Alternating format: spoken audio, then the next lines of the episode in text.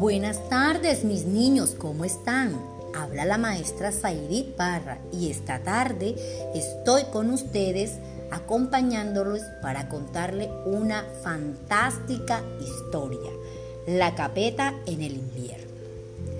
Hace mucho tiempo, en una tarde lluviosa y con mucha brisa del mes de enero, los lejanos montes estaban llenos de nieve y yo desde la casa de un cazador en la que me encontraba, vi cómo los árboles y toda esa fantástica naturaleza se retorcían al impulso de los vientos y todo amigos se llenaba de agua. Los campesinos estaban corriendo y abandonaron así la zanja de sus cultivos y los más valientes se fueron corriendo, corriendo deprisa a la aldea más cercana, refugiándose así detrás de las vacas que allí se encontraban. El cielo estaba oscuro y todos buscaban un lugar donde esconderse. Y nosotros, los felices cazadores, sentados frente a una chimenea, esperando la hora de la comida. Iban y venían los criados del rico preparando una mesa muy bonita. Seguía yo mirando el vidrio de la ventana y dije, ¿esto es el desierto?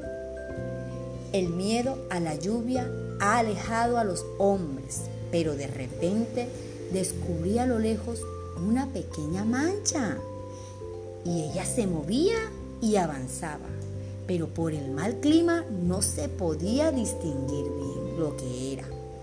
Pero me fijé y me fijé muy cuidadosamente. Me puse mis gafas para para ver bien lo que era. Eran dos figuras humanas. Vaya sorpresa la que me llevé. La ropa gris se confundía con el color del suelo y del cielo sobre dos figuras que tenían algo brillante. No tenía duda.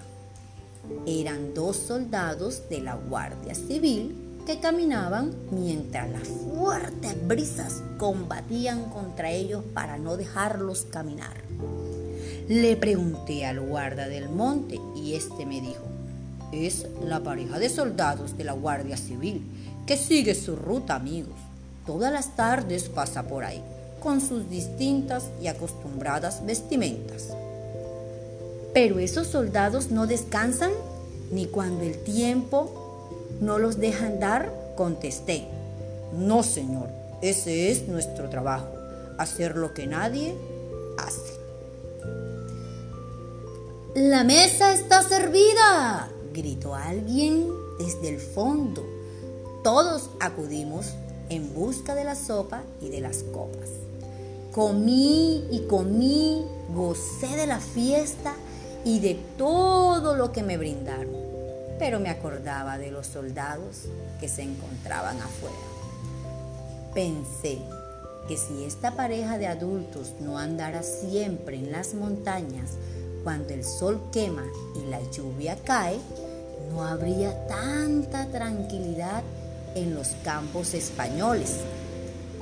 Luego recordé que en mis viajes de periodista, en las peleas de la gran ciudad en Barcelona y otras ciudades, he hallado en donde quiera que peligra un ciudadano.